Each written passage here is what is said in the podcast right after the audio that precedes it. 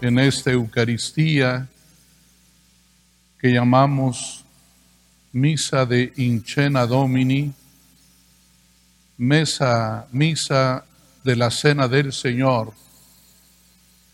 quiero unirme a todos ustedes que nos acompañan a través de la televisión o a través de las redes sociales. Les invito a que seamos una comunidad que celebra. Tenemos la oportunidad de recuperar uno de los sentidos de la Eucaristía, que la Eucaristía es una celebración doméstica, como la celebró Israel y como la celebró la iglesia primitiva.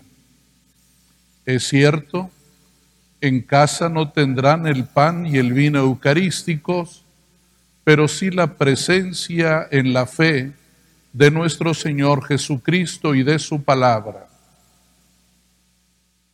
Quiero invitarles a considerar algo muy importante que ocurre cada día en su casa, en la mesa, cuando nos reunimos a comer. El alimento que está ahí junto a nosotros ¿Qué nos recuerda la comida? Primero, que hay un Dios creador que hace llover y permite que la tierra sea fértil. Cada vez que comemos, agradecemos. Cada comida es acción de gracias es Eucaristía, pero también cuando tenemos delante de nosotros el alimento, somos conscientes de que es el resultado de muchos sacrificios que el campesino trabajó todo el día, que puso todas sus fuerzas para que llegara hasta nuestros hogares la comida.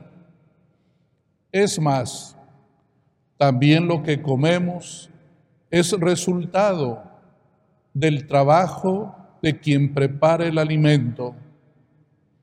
Por eso la Eucaristía es agradecimiento, pero también significa muchos sacrificios. Por eso Cristo, cuando instituye la Eucaristía, lleva a los apóstoles a tener un aprendizaje. Primero, mirar al cielo, agradecer a Dios, decirle a Dios con Jesús, muchas gracias. Pero también, cada celebración y cada Eucaristía, reconocemos que hay de por medio entrega y sacrificio. Por eso el Señor, en la cena última, les lavó los pies a los apóstoles y les dijo, lo que yo hago, ustedes también deben hacerlo. Están llamados a servir, a servir a las mesas a ser meseros, servir a los hermanos, servir a los de casa, servir a los más pobres. Ese es el aprendizaje de la Eucaristía. Por eso el Señor hará una crítica a quien hace banquete sin pensar en los demás. ¿Recuerdan la historia del rico y del pobre Lázaro?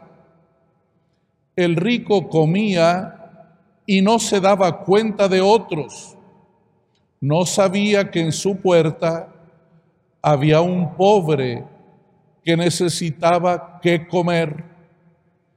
Ustedes y yo, cuando comemos en casa, somos conscientes de que no basta que nosotros tengamos la satisfacción de comer, sino también de modo inevitable pensamos en otros, pensamos en el campesino que trabajó, pensamos en el cocinero, la cocinera que preparó los alimentos, pensamos en el afecto de la mamá y de los hermanos que juntos preparamos la mesa para comer. Por eso la Eucaristía es acción de gracias y es sacrificio. Al iniciar esta Eucaristía, decíamos en la oración que la Eucaristía es el sacrificio de Cristo. Él es el primer servidor, el que lava los pies a los discípulos, el que prepara la mesa para nosotros, pero también está el lado positivo, alegre, necesario, porque en la comida también necesitamos la alegría, la alegría de la conversación, la alegría del afecto, la alegría de la música. La Eucaristía es por eso banquete, porque en la cruz de Cristo podemos trascender a lo divino, podemos ver su resurrección, como dice el apóstol San Juan, la cruz de Cristo es también su exaltación. Así lo vemos, aunque es difícil contemporáneamente mirar esas dos dimensiones del misterio pascual. Cristo ha muerto, Cristo ha resucitado. Esta Eucaristía, es como el pórtico para el trido pascual, nos prepara a contemplar, apropiarnos en los misterios de Cristo. Él muere después de atroces sufrimientos, él es sepultado, pero al tercer día resucitará. Pero esos acontecimientos caminan en forma lineal. No se puede uno saltar al final. No es posible llegar a la resurrección sin pasar por la muerte y la sepultura. Por eso, con mucha razón, se dice que Pascua significa paso.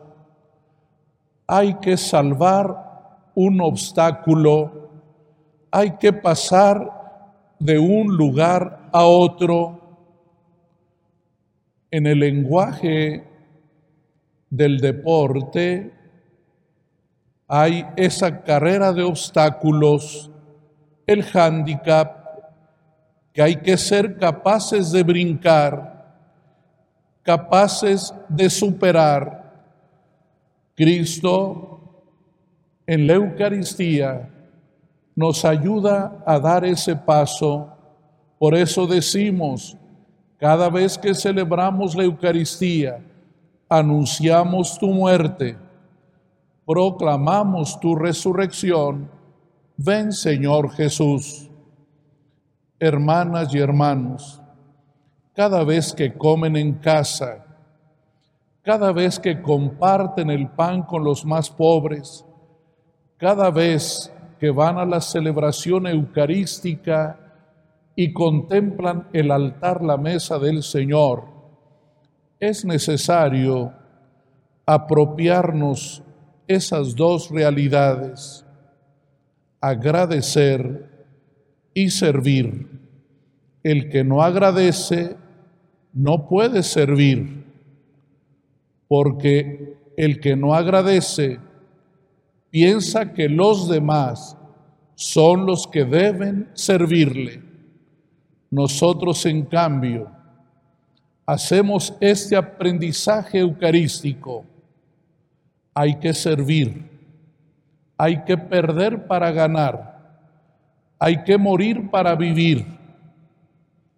Ese es el misterio de la Pascua. Eso es el jueves santo, la gran lección eucarística. ¿Quieres reinar? Debes servir. ¿Quieres vivir? Hay que morir. ¿Quieres servir? Tienes que agradecer. Esa es nuestra Eucaristía. Eso significa, yo agradezco al Señor, yo agradezco a los hombres y mujeres que hacen posible mis alimentos.